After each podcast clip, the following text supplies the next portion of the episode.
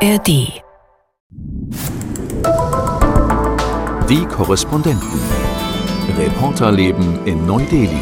Warum wird da eigentlich so ein Tunnel gebaut? Ne? Und China grenzt da relativ nah dran an. Kann man sowas machen und ist es das wert? Ein Podcast von NDR Info. Hast du jetzt Aufnahme gedrückt? Ja, es ist jetzt Aufnahme. Es hilft, es hilft, es hilft, es läuft jetzt. Okay. Hallo und Namaste, schön, dass ihr wieder mit dabei seid. Hier sind Andreas? Peter? und Charlotte, die jetzt auch den Aufnahmebutton gefunden hat für ihr Aufnahmegerät. Äh, ja, ähm, schön, dass ihr wieder mit dabei seid heute. Äh, wir sind hier zu dritt, wie ihr gehört habt. Und wir verfolgen die ganze Zeit so ein Event und es ist so ein bisschen, man könnte sagen, es ist wie eine Sportveranstaltung, aber es ist eher auch, äh, man weiß nicht, wie der Ausgang ist. Also eher eine ziemlich tragische Veranstaltung, weil äh, zurzeit sind 41 Arbeiter in einem Tunnel eingeschlossen. Peter, was ist denn da genau passiert? Ja, das ist jetzt genau zwölf Tage her. Ähm, Das war an einem Sonntagmorgen. Da ist ein Tunnelrohbau im Himalaya, beziehungsweise in so einem Vorgebirge sozusagen, ist eingestürzt äh, auf einer ganzen Länge und ähm, da waren Arbeiter drin, die seither eingeschlossen sind. Das heißt, da ist von oben Gestein runtergekommen und jetzt kommen die nicht mehr raus und äh, es kommt auch niemand rein. Und man fragt sich ja so, wie, wie geht es diesen Menschen, diesen Männern, diesen 41 Männern, die da so eingeschlossen sind? Äh, weiß man denn, wie es denen geht, Andreas? Bisschen was weiß man. Man hat irgendwie auch die ein oder andere Röhre schon dorthin äh, durchstoßen können, aber nur ganz, ganz kleine. Also die letzte jetzt, durch die auch eine Kamera dann durchgeschoben ähm, wurde, so eine, ähm, die man auch in der Chirurgie benutzt, ähm, die ist, ähm, ich habe hab mal drauf geguckt und überlegt, 15 Zentimeter breit nur. Also das ist irgendwie so eine Smartphone-Größe. Und da konnte man zumindest was von den äh, Arbeitern sehen. Den scheint es insgesamt gut zu gehen. Die haben äh, in diesem Tunnelstück, in dem sie sich jetzt aufhalten, das ist anderthalb oder zwei Kilometer lang. Also es ist zum Glück relativ groß. Die können sich da bewegen und sind auch aufgefordert worden von einem extra Psychologen, der sie betreut, ähm, sich ähm, ja Yoga zu machen, äh, irgendwie Sport zu machen. Aber es ist natürlich eine, eine fürchterliche Situation, so lange dort eingeschlossen zu sein und nicht zu wissen, was passiert. Und es gab irgendwie zwischendrin auch noch mal so einen Knall, wo alle rausgerannt sind, die vorne am Tunneleingang gearbeitet haben, weil sie gedacht haben, da rutscht jetzt noch mehr nach. Und äh, also es ist vollkommen blockiert auf, glaube ich, 60 Metern so. Und da kommt man eben nicht mehr so einfach durch. Das ist eine Wahnsinnsaufgabe. Das geht nicht so schnell. Wir verfolgen das hier ja jeden Tag, jeden Morgen aufs Neue, äh, fragen wir uns ge- gegenseitig, gibt's was Neues aus dem Tunnel? Also es, ich finde, es ist so ein merkwürdiges Abwarten und man hofft natürlich, dass das Ganze ein gutes Ende hat. Ne? Ja, das ist eine Geschichte. ähm, Also auf der einen Seite ist das, was da passiert, äh, die Geschichte. Auf der anderen Seite ist auch eine Mediengeschichte, wie das hier in Indien verfolgt wird von den Medien. Die ganzen Nachrichtensender berichten den ganzen Tag drüber. Ähm, Alles, was es an neuen Details gibt, wird dann irgendwie hochgezogen, wird eine neue Schlagzeile. Und das geht jetzt tatsächlich schon zwölf Tage so. Also da gab es Tage, da ging es eben um diesen Erdrutsch, äh, der um den zweiten Erdrutsch, der da stattgefunden hat. Dann ging es am Anfang darum, dass sie so ein flexibles Rohr reingeführt haben, über das sie Medikamente, Lebensmittel, Wasser eingeführt haben. Ja, ähm, dann gab es vor ein paar Tagen die Nachricht, dass sie jetzt auch Antidepressiva über ähm, dieses Rohr nach innen äh, schieben, damit die Leute das nehmen, weil ich meine, die sind da seit zwölf Tagen in dieser Höhle. Die haben zwar Strom, die, ja, die haben Licht. Ähm, es ist nicht ganz, ganz, ganz schlimm, die sitzen da nicht im Dunkeln, aber trotzdem ist es natürlich eine unhaltbare Situation. Und gestern eben war zum Beispiel die Sache mit der Kamera dieser Kamera, die sie durch, dieses flexible Rohr geführt haben, war dann das große, die große Geschichte. Es gab Bilder davon, man hat diese Arbeiter gesehen, die sahen eigentlich ganz gut aus, die hatten ihre äh, Bauklamotten an, die hatten ihre Helme auf und so, aber man muss halt auch sagen, das haben sie seit zwölf Tagen. Ja, offenbar wurde ja Ihnen gesagt, äh, jeder, der sich gut fühlt, soll einmal kurz vor die Kamera treten, weil natürlich auch der psychologische Druck, diese Belastung auch für die Angehörigen draußen ist, die jetzt offenbar auch davor campen, äh, dass sie nicht wissen, wie geht's denn meinem Bruder, meinem Mann äh, und meinem oder meinem Vater. Ähm, und die sollten eben einzeln so vortreten, weil wohl wirklich die Frage ist, wie geht's denen gerade? Die Medien jeden Tag sucht man auch neue Geschichten. Ne? Und wir haben wir verfolgen ja immer die Agenturen und auch das Videomaterial. Und ich habe jetzt einen Psychologen gesehen, oder da wurde auch ein Arzt befragt und ein Psychologe und die sagen dann, ja, das ist, die Belastung ist total groß und es führt dann auch zu Herzrasen und äh, natürlich haben die eventuell auch eine, es herrscht auch eine gewisse Suizidgefahr. Äh, also dieses, äh, ist schon eine dramatische Situation. Ne? Ähm, wo du gerade von den Angehörigen sprichst. Es gab äh, nach den ersten Tagen auch Demonstrationen der Angehörigen vor dem Tunneleingang, weil sie das Gefühl hatten, es wird hier jetzt nicht genug getan ähm, für unsere äh, für unsere Männer, die da drin gefangen sind. Und ähm, das sind äh, zum Teil Fachkräfte, zum Teil aber ganz einfache Arbeiter und wie halt äh, vielerorts in Indien, ähm, für, die arbeiten dort für sehr, sehr wenig Geld. Also die bekommen irgendwie die Fachkräfte 260 Euro im Monat so um bei, ähm, die ähm, Arbeiter 160 weniger und das in einem Projekt, was ein ziemliches Risiko auch darstellt und haben irgendwie zwei Tage im Monat haben sie äh, frei und ansonsten arbeiten nach Angaben der Angehörigen irgendwie zwölf Stunden und die ganze Woche durch. Und es ist ja natürlich ein, hochpolitisches Event jetzt, weil die Politiker wissen, die ganz Indien schaut darauf, aber auch die Welt schaut zu, was da passiert. Und sie können sich im Prinzip ja nicht erlauben, dass da irgendein größeres Unglück noch passiert. Und ich habe so den Eindruck, jeden Tag wird aufs Neue versucht, neue Hoffnung zu wecken. Also ja, wir schaffen jetzt einen neuen Bohrer ran oder was haben wir gerade gelesen? Jetzt soll, glaube ich, zwei neue Roboter sollen rangeschafft werden, aber ich weiß gar nicht genau wofür. Ja, dann gibt es eine Vertikalbohrung, dann ging es darum, ein großes Rohr reinzulegen, durch das die dann rauskriechen können. Das waren tatsächlich ständig so neue Hoffnungsschimmer und teilweise gab es auch Prognosen dazu. Also die letzte Prognose war jetzt heute, dass ein Beamter gesagt hat, in den nächsten 40 Stunden werden gute Nachrichten erwartet. Ja, ich glaube, äh, so ganz glaubt da keiner mehr äh, dran, dass das vielleicht wirklich in diesen 40 äh, Stunden passiert, weil solche Prognosen schon immer wieder abgegeben wurden. Und äh, das, das ist auch so eine Inszenierung, das Ganze, muss man klar sehen. Es ist eine Mediengeschichte, es ist eine Inszenierung, jeder hat seine Rolle. Die Medien versuchen auch den Spannungsbogen zu halten. Ja, Das klingt jetzt ein bisschen zynisch eigentlich. Das geht ja um Menschen, die da drin eingeschlossen sind. Eine ganz schlimme Situation, aber gleichzeitig sieht man eben, wie die Medien eben neue Geschichten hochziehen und hier nochmal was und da nochmal was, dass die Aufmerksamkeit da bleibt. Aber interessant, und das hast du ja auch gerade gesagt, sind die Fragen, die damit verbunden sind. Was du gesagt hast, Andreas, was verdienen die denn eigentlich? Dann wird man fragen, was für Sicherheitsmaßnahmen gibt es denn da eigentlich? Und eine Frage, die auch schon seit Tagen gestellt wird, warum wird da eigentlich so ein Tunnel gebaut? Ne? Ich habe auch gelesen, dass der Tunnel soll irgendwie 4,5 Kilometer insgesamt lang sein, wo man sich ja fragt, wie geht das eigentlich rein statisch und äh, sind da genügend Experten dabei? Und äh, ja, wie diese große Frage, die, glaube ich, bisher noch nicht beantwortet wurde, was ist da eigentlich passiert, dass diese 60 Meter Geröll herabgestürzt sind und diese Männer jetzt dahinter äh, eingeschlossen sind? Genau, das wissen wir noch nicht genau. Das wird sich wahrscheinlich auch erst herausstellen, wenn man sie hoffentlich dann bald befreit hat. Aber bei diesem Projekt finde ich auch spannend und interessant zu sehen, äh, das, was sich hier damit auch verbindet, nämlich Politik und Religion. Das ist irgendwie Teil eines äh, großen äh, Chatham-Projektes im Himalaya, ähm, von Modi angestoßen, vom Premierminister. Da sollen die vier, vier wichtige Tempel äh, miteinander verbunden werden, damit die Pilger äh, schneller zu diesem Tempel kommen können, werden da Tunnel gebaut und das in einem Gebirge, was äh, äußerst volatil ist, wo es äh, Erdrutsche gibt, immer wieder, ähm, wo also so eine Tunnelbohrung wirklich eine ganz gefährliche Angelegenheit ist. Aber und es gibt auch Kritiker, die schon gefragt haben, kann man sowas machen und ist es das wert und ist das nicht mehr so politischer Enthusiasmus, der dieses Projekt vorantreibt und sind die Sicherheitsfragen eigentlich genügend geklärt und wird sowas vor allem vorangetrieben, weil es eben politisch, weil der politischer Druck auch dahinter steht. Ja, ja, kurz vor der Wahl, die ja im Frühjahr stattfindet. Und ich habe auch gelesen, dieses ganze Projekt umspannt irgendwie etwa 900 Kilometer eine 900 Kilometer lange Autobahn, auch eben mit den Tunneln, die diese Pilgerstätten verbinden soll.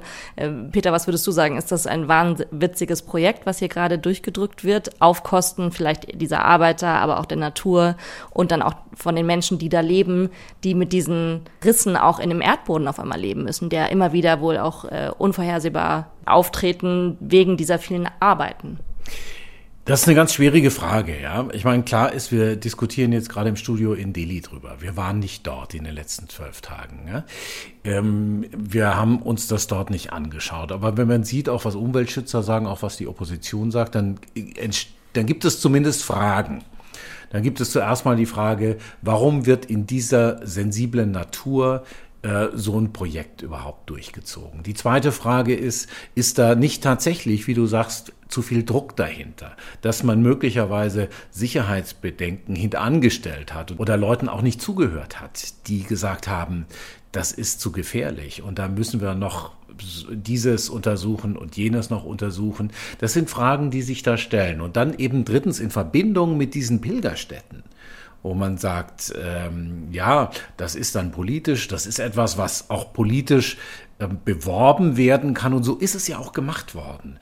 Modi, der Premierminister, hat letztes Jahr noch bei einer Veranstaltung ganz groß gesagt, der Kongress, das ist die Opposition, die Kongresspartei, die haben immer gesagt, da kann man sowas nicht bauen. Das geht überhaupt nicht. Und wenn, dann muss man wandern zu diesen Pilgerstätten. Und wir zeigen jetzt, dass man hier sowas bauen kann. Wir werden sogar eine Bahnlinie da bauen und so, um einfach so die Muskeln spielen zu lassen, zu zeigen, was man alles tun kann hier in Indien. Und da ist natürlich der Verdacht dahinter, dass das Ganze vielleicht, dass man sich da in dem Moment übernimmt. Aber du hast ja auch noch was festgestellt, was ich sehr spannend finde. Ähm, es ist ähm, es haben welche diskutiert, aber es ist auch durch einen Blick auf die Karte recht leicht zu sehen. Ja, ich habe mir nochmal die Karte angeschaut, äh, auch auf dem Computer, wo diese Pilgerstätten liegen. Und Überraschung, das ist ja im Norden von Indien, im nördlichen Bundesstaat in der Himalaya-Region. Und China grenzt da relativ nah dran an. Und jetzt wurde schon darüber diskutiert, ob es vielleicht nach außen hin verkauft wird. Ja, wir verbinden hier Pilgerstätten für unsere überwiegend Hindu-Wählerschaft, dass wir auch gewählt werden. Aber möglicherweise ist ein Grund, warum man eben auch da eine bessere Infrastruktur haben möchte, dass man schneller da in die Gegend gelangt, weil da nämlich auch Militärstützpunkte sind in der Nähe von dem verfeindeten China. Also diese ähm, Autobahnen sollen wohl, habe ich gelesen, bis zu zehn Meter breit gebaut werden. Und äh, du hast vollkommen recht, äh, das scheint wohl auch ein Grund für dieses Projekt zu sein, weil das, ähm, das begegnet einem hier doch immer wieder. Ich war gestern Abend auf einer Veranstaltung mit Journalisten, da kam auch dieses Thema auf. China, die Angst vor China ist doch ziemlich groß, ein übermächtiger Konkurrent und äh, mit der Grenzlinie hier zu Indien. Und äh, insofern, ähm, ja, das, ich, ich denke, das ist was, was, was du da erwähnst, äh, äh schon ein wichtiger Aspekt. Ja. Was denkst du, Peter, ist das plausibel? Es ist absolut plausibel. Also erstens mal klar, Zivile Infrastruktur, Straßen, Autobahnen können militärisch genutzt werden. Dann muss man wirklich nur auf die Karte schauen, muss schauen, wie zugänglich ist denn diese Region auch militärisch, jetzt nicht nur aus der Luft. Und dann sieht man, da gibt es kaum geeignete Straßen. Das heißt, solche breiten Autobahnen wären durchaus geeignet, eben auch die Zugänglichkeit fürs Militär zu verbessern. Dass die Inder ein großes Interesse daran haben, auch die indische Regierung, die indische Armee, die Grenze zu China besser zu sichern, ist bekannt. Also insofern halte ich das für sehr, sehr plausibel und es ist einfach eine sehr, sehr ähm, sensible Region da oben. Es geht darum, dass diese Grenze, äh, dass es keine Einigung, keine Einigkeit mit China über die Grenze gibt. Es gibt äh, nur eine Line of Actual Control, also eine, eine Grenzlinie, wo die tatsächliche Kontrolle entweder auf der einen Seite bei den Chinesen liegt, auf der anderen Seite bei den Indern. Aber man ist sich nicht einig, wo eigentlich eine Staatsgrenze sein sollte. Und solange das so ist, wird es auch so eine sensible Situation bleiben. Die Frage ist aber ja, die ich nur habe, wie lange äh, hält dieser Rückhalt der Bevölkerung noch? Weil wenn da jetzt wirklich immer öfter solche großen Unglücke passieren, äh, oder zum Beispiel, ich erinnere mich, äh, als ich hier angefangen habe im Studio im Januar, da waren die ersten Berichte, die ich gemacht habe, oder die, über die wir auch berichtet haben, war dieser Ort Joshimat. Eben dieser Ort auch in Uttarakhand, wo auf einmal große Risse auf Häusern auftraten in diesem Ort und Menschen von jetzt auf gleich aus ihren Häusern mussten, weil klar war, es ist zu gefährlich, in den Häusern zu bleiben.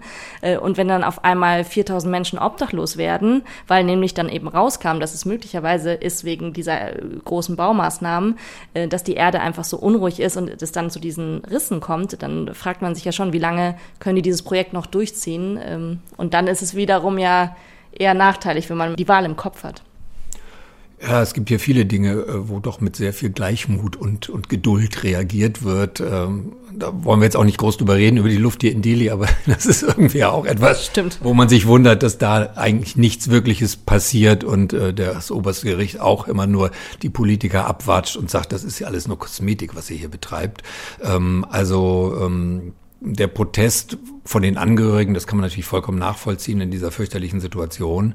Aber darüber hinaus gibt es viele Dinge, äh, die, glaube ich, bei uns äh, doch ganz anders gesehen und, und, und die Reaktion darauf doch eine ganz andere wäre, ja. Ja, also ein Punkt zum Beispiel, du hast es ja vorhin gesagt, woher die Arbeiter kommen. Die kommen ja gar nicht aus der Gegend. Das ist ja jetzt nicht so, dass dann plötzlich die Menschen aus der Gegend erstens mal sehen, dass ihre Angehörigen da in diesem, ihre ähm, Ernährer sozusagen auch äh, in diesem Tunnel stecken und zweitens wird denen das ja als großes Infrastrukturprojekt verkauft, was es ja auch ist. Also es ist ja auch so. Ich meine, klar kann man das militärisch nutzen, klar kann man da von äh, Pilgerstätte zu Pilgerstätte fahren, aber für die Menschen dort und äh, die vielleicht eher sagen, ja, ich bin froh, dass man dann irgendwie in eine größere Stadt auch kommt und schneller unterwegs sein kann und nicht mehr über gefährliche Bergstraßen fährt. Für die ist es ja positiv. Das heißt, man kann es, glaube ich, auch so wenden und sagen, den Menschen dort kann man das gut verkaufen und das Bewusstsein, Umweltschutz, Naturschutz, ähm, zerbrechliche Natur des Himalaya, auch Klimawandel und so, das ist einfach nicht sehr groß. Das ist vielleicht hier in gebildeten Schichten so, ähm, aber ich glaube, in so einer Region wie diesem Himalaya-Bundesstaat Uttarakhand ist das nicht so. Und Modi hat es ja auch, also man, man merkt ja auch, dass Modi es möglicherweise auch jetzt zur Chefsache gemacht hat, ne, indem er sich jetzt auch bei dieser aktuellen äh, Lage mit den Arbeitern hat er sich eingeschaltet und hat wohl gesagt, ja, es ist jetzt total wichtig, die Moral der Arbeiter, der eingeschlossenen Arbeiter aufrechtzuerhalten. Äh, und äh, ich bin mir sicher, er, ist sehr, er lässt sich sehr engmaschig informieren darüber, wie jetzt die Rettungsmaßnahmen vonstatten gehen. Ne? Also Peter, ähm, selbst in den gebildeten Schichten, ich bin mir da gar nicht so sicher, wie, ja. äh, wie, wie, da das Bewusstsein äh, vorhanden ist. Mir fällt da auch nur kurz eine Geschichte von gestern Abend ein, wo ich einen Kollegen, mit einem indischen Kollegen mich unterhalten habe, der sein ganzes Leben hier in Delhi verbracht hat. Und wir haben uns dann über Lüftfilter und die privilegierte Situation, die wir ja haben, äh, weil wir es, es uns leisten können, Luftfilter, solche Dinge zu benutzen. Aber äh, der meinte, ja, ähm, wir haben jetzt gerade fürs Büro äh, aus Versehen zwei bestellt. Und ähm, also ich habe ihn gefragt, wie ist denn bei euch? Und da sagte er, ja, äh, dann haben wir halt den einen dann doch für uns behalten. Und wie? Ihr hattet vorher keinen? Nö, hatten wir nicht gehabt. Also selbst bei jemandem, der ansonsten politisch total super informiert, interessiert, sowieso ist ja klar und äh, von seinem Job her irgendwie äh, weiß, wie die Situation ist, auch da äh, muss nicht unbedingt dann äh, das Handeln folgen. Ja, aber ich glaube, das ist auch so, dass diese, diese Luftverschmutzung gibt schon sehr lange. Die ist so stark seit mindestens zehn Jahren. Und ähm, ich glaube, sowas blendet man dann, wenn man in so einer Stadt lebt, auch langsam aus. Es ist ja nicht so ein toxischer Geruch, wo man sagt, oh, das ist giftig und da weiß ich sofort, da werde ich dran sterben, sondern es ist eine langfristige Gefahr. Und ich glaube, je länger man so einer Gefahr ausgesetzt ist, desto mehr passt man sich an und wir sind noch sehr alert, ja, aber wenn man hier ein paar Jahre lebt, das erwische ich mich auch selber dabei, denke ich, ja, ist wieder schlechte Luft und so und dann muss ich mich ein bisschen treten und sagen, ja, jetzt müssen aber die Luftfilter wieder alle laufen, die Fenster müssen alle zubleiben, etc. Pass auf, wenn da mal äh, drei Minuten so eine Haustür auf ist, dann kommt ganz viel Dreck rein und so, bloß nicht. Also das sind Dinge, die muss, muss ich mir auch selber inzwischen sagen und ich bin halt auch schon ein bisschen länger da. Ja, das stimmt. Man kann sich nur ausmalen, um jetzt wieder zu den Arbeitern zu kommen, äh, wie die Luft da unten bei diesen eingeschlossenen Arbeitern in dem Tunnel ist. Ähm, wir bleiben auf jeden Fall weiter dran an dem Thema. Äh, Peter, du hast es vorhin gesagt, die Medien finden jeden Tag wieder einen, neuen Aspekt dieser Geschichte. Heute zum Beispiel läuft überall, dass diese Arbeiter jetzt äh, nach dieser langen Zeit endlich die erste warme Mahlzeit bekommen haben, weil sie es wohl geschafft haben, durch die Röhren Flaschen zu schieben, in denen so ein Reis-Linsengericht war. Kitschdi heißt das, glaube ich, so ein, was man auch in Indien oft bekommt, wenn man sich nicht wenn man krank ist zu Hause, also äh, Reis und Linsen. Ähm, genau, das ist so die Nachricht des Tages. Und sie haben auch jetzt einen australischen Spezialisten beauftragt, der ist jetzt vor Ort und der hat sich optimistisch gezeigt, dass sie jetzt diese, einen vertikalen Schacht von oben nach unten zu den Arbeitern bohren werden und dass ihnen das gelingt. Also ja, wir hoffen, dass das natürlich klappt und dass wir hoffentlich vielleicht in ein, zwei Tagen schon vermelden können, diese 41 Arbeiter haben es rausgeschafft aus dem Tunnel.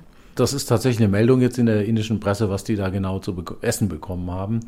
Gemüsereis, Panier, also den Käse und Chapati, also Brot mit Butter. Also das ist jetzt eine Information und da sieht man eben auch, wie die natürlich händeringend nach Geschichten suchen, die sie erzählen können. Ich habe jetzt gerade schon überlegt, wie ich die Überleitung schaffe zu einem Thema, was uns gerade auch noch beschäftigt. Und zwar, man muss einfach von diesem Uttarakhand weiter nach Westen gehen, eine Weile nach Westen. Dann trifft man äh, auf die pakistanisch-afghanische Grenze. Andreas, mit dem Thema hast du dich ja in den letzten Tagen jetzt beschäftigt. Äh, und es geht um die Flüchtlinge, die geflüchteten Afghanen, die jetzt seit dem 1. November aus Pakistan ausreisen müssen. Ne? Ja, man kann sagen, sie werden genau ausgewiesen. Ähm, das, das, muss man schon so formulieren und zwar in einem Ausmaß, wie man sich das eigentlich kaum vorstellen kann. Die pakistanische Regierung hat gesagt, äh, ihr sollt hier alle raus, jeder, der keine ähm, Aufenthaltsgenehmigung hat. Und das ist bei sehr vielen Menschen dort, bei vielen Afghanen der Fall. 1,7 Millionen ungefähr Insgesamt leben, ich glaube, an die vier Millionen Afghanen äh, in Pakistan. Das heißt, man muss auch immer, glaube ich, schon auch Pakistan zugute halten, dass sie äh, sehr, sehr viele Flüchtlinge aufgenommen haben und das zum Teil mehr als 40 Jahre, äh, was aber auch bedeutet, dass dort ganz viele dabei sind, die ähm, eigentlich nur Pakistan kennen. Also ganz viele dabei sind, für die Pakistan ja ihr Leben ist und die dort geboren sind. Ähm, es gab einen, der sagte, ich habe, äh, ich kann gar nicht ähm, die Sprache in Afghanistan. Ich kenne dort niemanden und äh, die sollen alle raus. Jetzt ist die Frist etwas verlängert worden äh, auf den 31. Dezember. Ähm, deswegen haben wir jetzt auch gesehen, dass äh, ähm, in den letzten Tagen da so ein bisschen das nachge oder sich ein bisschen verringert hat, die Ausreisewelle. Aber ähm, es sind insgesamt schon, gibt es ein bisschen unterschiedliche Zahlen, zwischen 300 und 400.000, die die Grenze dort oben äh, schon passiert haben. Also ein, eine wirklich eine Völker Völkerwanderung und äh, die meisten von denen oder viele von denen wissen gar nicht, wohin. Es gibt ja auch schon Bilder, wo man so ein riesige Lager sieht, die jetzt direkt hinter der Grenze in Afghanistan jetzt aufgebaut wurden, weil diese Menschen wirklich teilweise überhaupt nicht wissen, wo sie hin sollen. Also wir schauen uns ja auch das Videomaterial an und man fragt sich wirklich, wie sollen die das überstehen, vor allem weil jetzt auch, wie wir ja schon oft ge gesagt haben, der Winter kommt in Afghanistan. Ich glaube, an der Stelle müssen wir gerade noch mal sagen, weshalb wir hier sind und drüber erzählen und warum wir noch nicht dort waren. Das haben wir zwar schon mal erzählt, ja. aber es ist so, dass die uns nicht reinlassen. Es ist so, dass Pakistan offenbar kein Interesse daran hat, Journalisten reinzulassen, die über dieses Phänomen, über diese Vertreibung, würde ich sie sogar nennen, der afghanischen Flüchtlinge ohne Aufenthaltsstatus berichten. Ich habe schon angefragt, vor zweieinhalb, drei Wochen oder so war Ich habe nie wieder was davon gehört. Ich habe auch bei den Taliban angefragt, habe da auch keine Antwort bekommen. Das heißt, es ist für uns als Korrespondenten ist es schwierig, da hinzukommen. Aber natürlich haben wir Möglichkeiten in der Region zu berichten. Nicht aus eigener Anschauung, aber wir haben Leute. Und ihr habt ja jetzt auch da Leute äh, losgeschickt, sowohl auf der pakistanischen Seite als auch auf der afghanischen, wie ich das verstanden habe. Ne? Genau, ich mache dazu ein Stück heute Abend in den Tagesthemen. Ähm, und diesmal wollten wir mal äh, beide Seiten beleuchten. Und deswegen haben wir Kollegen, afghanischen Kollegen und einen pakistanischen, ähm, die dorthin gefahren sind Interessant dabei ist, der Kollege von der afghanischen Seite hat die Genehmigung bekommen, dort in der Nähe der Grenze nochmal zu drehen. Und ähm, dort gibt es inzwischen riesige Lager, die da ähm, provisorisch aufgeschlagen wurden und wo versucht wird, auch die ähm, Flüchtlinge zu versorgen. Ich habe mir da die Bilder gerade angeguckt äh, mit herzzerreißenden Szenen, Kindern, die in, in, Stein, äh, in Steinhaufen spielen und irgendwie ähm, anscheinend auch nicht mehr die Möglichkeit hatten, äh, dass das Spielzeug mitgenommen wurde. Mit einem äh, Holzbrett wird da irgendwie versucht, Cricket zu spielen und ähm, Darüber werden wir heute Abend ähm, berichten und beziehungsweise uns das dann nochmal auch genauer angucken. Und auf der anderen Seite, also von der afghanischen Seite her war es möglich äh, für uns dort erneut auch zu drehen. Und auf der pakistanischen Seite äh, wollten wir auch nochmal nach Peshawar und äh, dort gab es diesmal selbst für die pakistanischen Kollegen äh, keine Genehmigung, ähm, dort zu drehen. Und ähm, die Situation aber für die afghanischen Flüchtlinge, die sind ja in äh, größten Teil im Norden dort auch verteilt. Auch in Islamabad ist es ähm, ähnlich, dass die Menschen dort äh, quasi auf gepackten Koffern zum Teil sitzen und auch ihr Hab und Gut für, für ganz wenig Geld äh, verkaufen mussten. Äh, also da gucken wir heute nochmal genauer hin. Und man muss ja auch sagen, es gibt ja genügend Afghaninnen und Afghanen, die äh, vor den Taliban geflohen sind, vor über zwei Jahren nach der Machtübernahme. Und äh, die jetzt, es gab ja einen Grund, warum die geflohen sind. Vielleicht, weil sie Aktivistinnen waren, weil sie Musiker waren äh, und die jetzt in Pakistan sitzen und sich ja größtenteils wahrscheinlich verstecken, ne? weil sie so Angst haben, weil sie auf keinen Fall wieder zurück wollen in dieses Land, in ihr Heimatland. Es gab eine Gruppe von Musikern, die versucht haben einzuklagen, dass sie auf jeden Fall bleiben können, weil sie mit dem Schlimmsten rechnen, wenn sie äh, zurückgehen äh, nach Afghanistan. Ja, bisher ist das noch offen, ähm, ob das, ob es ihnen gelingt, dann auch äh, dort zu bleiben. Aber äh, es sind wirklich äh, viele, viele fürchterliche Schicksale, die jetzt mit ungewisser Zukunft ähm, dort sich auf den Weg äh, zum Teil gemacht haben oder im großen Ausmaß gemacht haben. Und man fragt sich schon, äh, warum die pakistanische Regierung jetzt, wo der Winter vor der Tür steht, ähm, die Menschen in diesem großen Ausmaß vertreiben will. Weil da ja auch Wahlen stattfinden, oder? Peter, im Februar, Anfang Februar könnte das ein Grund sein. Wir haben da ja auch schon mal drüber gesprochen im Podcast. Genau, da möchte ich auch hin und da werden wir hin wahrscheinlich. Und ähm, da sind Wahlen und äh, das kann mit ein Grund sein, dass, dass man sich hier als handlungsfähig zeigen will, wobei wir eine Übergangsregierung haben, die zwar auch deren einzelne Mitglieder äh, sicher zur Wahl stehen, aber die keine Chance haben, weil sie eigentlich nicht den großen Parteien angehören. Und äh, insofern ist das wahrscheinlich nicht der wichtigste Grund, weshalb das gemacht wird. Es gibt verschiedene Mutmaßungen. Eine davon, und die finde ich sehr plausibel, da haben wir auch schon früher drüber gesprochen, ist, dass die pakistanische Regierung Druck auf die Taliban in Afghanistan ausüben will, weil die sagen, ihr macht nicht genug gegen Terroristen, die aus eurem eigenen Lager kommen. Und so schicken sie die Afghaninnen und Afghanen zurück nach Afghanistan, erhöhen den Druck auf das Taliban-Regime massiv. Gleichzeitig können die Taliban schlecht sagen, wir nehmen euch nicht zurück. Vor allen Dingen, weil sie die letzten zwei Jahre immer gesagt haben, alle, die gegangen sind, sollen auch wieder zurückkommen und beim Wiederaufbau ihres Landes helfen. Nur inwieweit sie helfen können, wenn sie jetzt den Winter in Zelten äh, hinter der äh, pakistanisch-afghanischen Grenze verbringen, ist noch die Frage.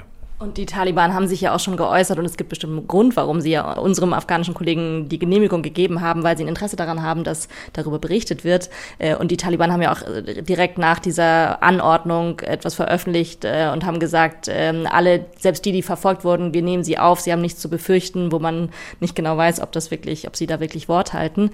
Ähm, und darüber hinaus ist es ja auch so, dass es ja erst dieses Erdbeben gab im Westen von Afghanistan, in Herat, wo ich ja war und wo Hilfsorganisationen Organisationen sowieso schon gesagt haben, wir müssen gerade umschichten, dass wir den Menschen in der Erdbebenregion helfen. Und jetzt kommt eben on top noch diese Vertreibungskrise dazu.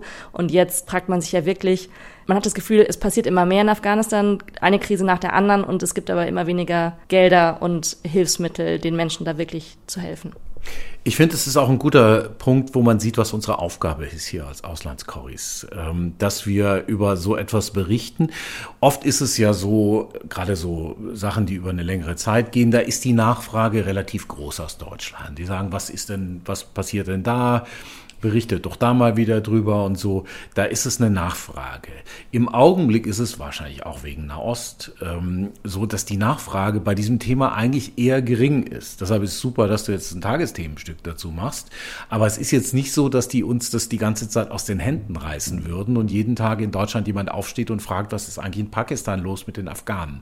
Gleichzeitig ist es ein ungeheuerlicher Vorgang, ein monströser Vorgang, den man beschreiben muss, den man berichten muss und wo man auch dranbleiben muss. Und glaube ich, da ist unsere Aufgabe zu sagen, auch wenn jetzt nicht die Leute unbedingt die Redaktionen ähm, das ständig haben wollen, dass wir sagen, wir machen Berichte darüber, wir bieten es euch an. Wir beim Radio, wir müssen ja nicht mal vorher fragen, wollt ihr das senden, sondern wir machen die Berichte und wissen, dass eines der 60, äh, 62 Programme der ARD das senden wird und dass wir das eben auch ständig machen. Auch uns eben immer dran informieren, wie ist es, wie, äh, wie sind die Zahlen, was ist nachrichtlich interessant? Gibt es Geschichten, die wir erzählen können? Ich glaube, das ist eine Aufgabe, die wir in den nächsten Tagen und Wochen weiter haben werden. Genau, wir werden weiter dranbleiben. Und äh, ja, Andreas, äh, du musst gleich in den Schnitt, ne, oder was? Ich muss gleich in den Schnitt. Ähm um das Tagesthemenstück zu machen, wollte aber auch nur noch mal sagen, also das Thema haben die Kolleginnen und Kollegen in Hamburg schon auf dem Schirm, das schon, aber ähm, ja, es gibt einfach zu viele Krisen momentan, zu viele Kriege. Und auch heute ist es so, also ich glaube, die Chancen stehen sehr gut, dass das heute auch was wird mit dem Beitrag. Aber so eine kleine Vorwarnung, weil wir müssen natürlich auch noch die anderen Dinge äh, mit im Blick haben. Und die Haushaltskrise in Berlin äh, ist momentan auch noch so ein virulentes Thema, wo vielleicht auch ja, ganz demnächst irgendwas passieren könnte, was dann ins Programm drängt. Ja. Ja, aber wir bleiben weiter dran. Oder auch die Erdbebenopfer, wie geht's denn eigentlich in zwei, drei Monaten? Das ist ja auch immer so wichtig. Peter, du hast es gesagt, aktuell ist immer die Nachfrage da, aber dann ebbt es ab und dann ist es genau, finde ich, auch unsere Aufgabe, da nochmal hinzuschauen. Ich weiß nicht, ob ich noch, wir kommen langsam zum Schluss und sollten das auch und so, aber weil du auch sagtest, eben mit Pakistan nicht einfach dahin zu kommen. Afghanistan habe ich es jetzt auch schon zweimal versucht ähm, und ähm, ich hoffe dann aller guten Dinge sind drei, dass das dann klappt, weil ich würde auch gerne über die Situation eben genau dieser Flüchtlinge äh, im Winter auch äh, berichten, mir das vor Ort angucken. Ähm, das ist ja immer das Wichtigste, dass man wirklich sich selber ein Bild machen kann und ich hoffe, dass das dann auch geht und ähm, um zu sehen, wie wie es dort ausschaut. Ja, vielen Dank euch fürs Zuhören. Äh, wie ihr wisst, wir freuen uns immer über Anregungen, Gedanken, die ihr habt, vielleicht beim Hören dieser Folge, Themenvorschläge, gerne an neudeli.ndr.de, an die E-Mail neudeli.ndr.de. Und ja, wir wünschen euch eine gute Woche und dir, Andreas, einen guten Schnitt nachher. Ja, danke. Tschüss. Tschüss. Ciao. Die Korrespondenten. Reporterleben in Neu-Delhi. Ein Podcast von NDR Info.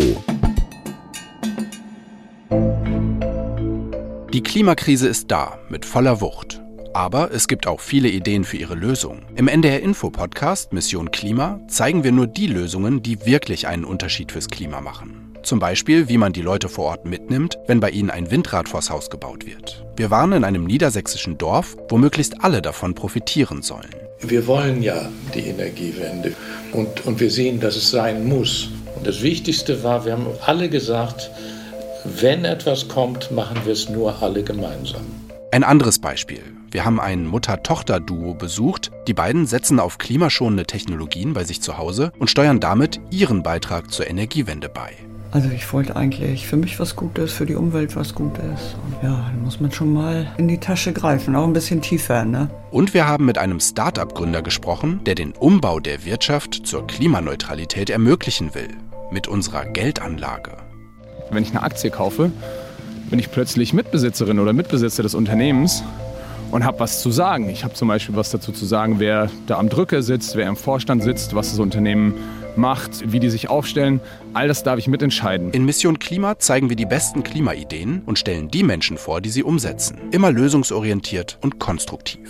Die neueste Folge unseres Podcasts finden Sie jetzt unter anderem in der ARD Audiothek. Ich hoffe, wir hören uns.